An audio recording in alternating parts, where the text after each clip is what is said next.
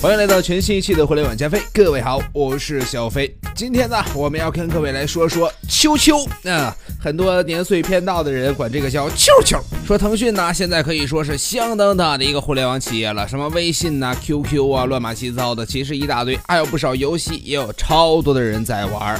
可以说是作为 BAT 三大巨头之一，腾讯的创始人马化腾曾经也说过了，自己的腾讯呐。经历过三道坎儿，今天呢就要跟各位来说说这三道坎儿的其中一坎儿——出售 QQ。其实啊，QQ 诞生完全是一个无心插柳的结果，在当时的腾讯呢，这就是个小软件，而马化腾的初衷也是拿这东西赚点小钱。但是不幸的是啊，在 QQ 刚诞生的两千年，就遭遇到了一个互联网泡沫，几乎所有的互联网企业都面临着严冬。腾讯当然也是冬天冻的不要不要的。虽然两千年的时候，腾讯已经经过了相关的融资，美国国际数据集团 IDG 和李嘉诚旗下的公司分别也向腾讯注入了一百一十万美元的资金，但是没有什么用，因为 QQ 迅速的增长量是谁都想不到的。一九九九年二月，腾讯公司开通了这个叫 OICQ 的业务，把无线寻呼、GSM 短信、IP 电话网互联，嗯，就弄起了这么个小软件了。在九九年十一月份的时候，注册用户达到了一百万；两千年四月份的时候，注册用户达到了五百万；两千年六月份，QQ 注册用户突破千万。高速增长的用户需要更高的运营成本，相关的服务器啊、数据库啊，那都是需要很大的。但是 QQ 一直是免费使用，没有办法把这东西变现，只能烧钱。然而在两千年互联网寒冬的时候，这怎么烧得起呀？又不是今天的马化腾，是吧？当时马化腾啊就想把这 QQ 卖掉，这样自己的腾讯公司才能活下去。马化腾也是找到了不少的 ICP 去跟他们谈，你们把这买了吧，这软件特别棒。但是他们都没买，先后找到了联想的投资筹备小组，又找到了网易。但是我们的丁小磊同学当时没看上这个东西，因为他当时更看好的是邮箱，认为 QQ 的技术含量太低，所以就就就算了。后来马化腾又找到了广东电信，谈价格的时候，电信只愿意出六十万，马化腾最初还答应了。但是当广东电信来收拾东西的时候，马化腾后悔了，于是就没有卖呀。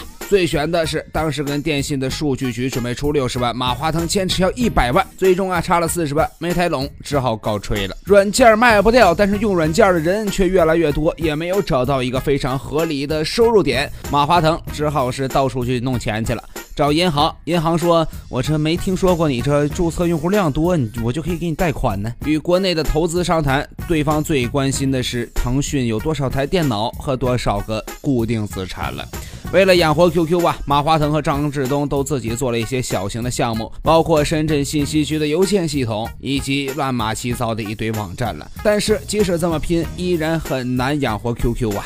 五个投资人先后又投入了五十万，但是这笔资金很快也用完了。花钱不赚钱这样的状态持续了好久，在兜兜转转之下，终于有一家南非的公司，呃，就自己找上门来了。南非的公司啊，叫 MIH。自己找上门来就说：“哎呀，你这腾讯挺厉害呀！”当时所有的中国网吧几乎都装了 QQ 的客户端。南非的公司表示：“嗯，这家公司看来挺了不起。”于是啊，MIH 用超过两千万美元的价格拿到了腾讯的三十二点八百分比的股份。这个价值已经显示出了当时腾讯的价值了。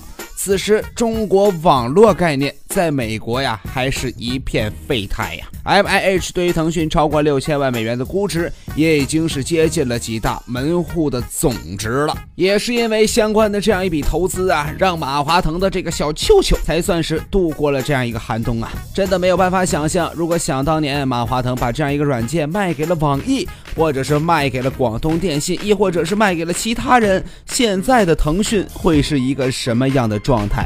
真的是想都不敢想想啊。有的时候人生就是这样，错过了就错过了。只有在多年之后，你才知道当时的决定，或者说当时极不顺利的一件事儿，究竟它的真相是怎样的了。想说马化腾的 QQ 已经陪伴了我们太多太多年了。这么多年也是陆续的推出了特别特别多的版本，从九九年一直到一六年，每一个版本貌似都记录着那个时候我们的轻松岁月了。我们在我们的微信平台飞说电台也为各位准备了从九九年到今天的 QQ 软件的相关截图，各位不妨来看一看。因为真的很多很多过去的版本啊，至今依然浮现在我的脑海，真的是勾起了我超多的回忆。也欢迎各位在微信当中搜索“飞说电台”，查看我们相关的推送，看看这么多的截图有没有引起你的相关回忆呢？好了，以上就是本期的互联网加飞了。更多节目，欢迎各位通过微信搜索“飞说电台”，关注到我们的微信平台，在微信当中随时等待与您互动。感谢各位的收听，我是小飞，咱们下期再会。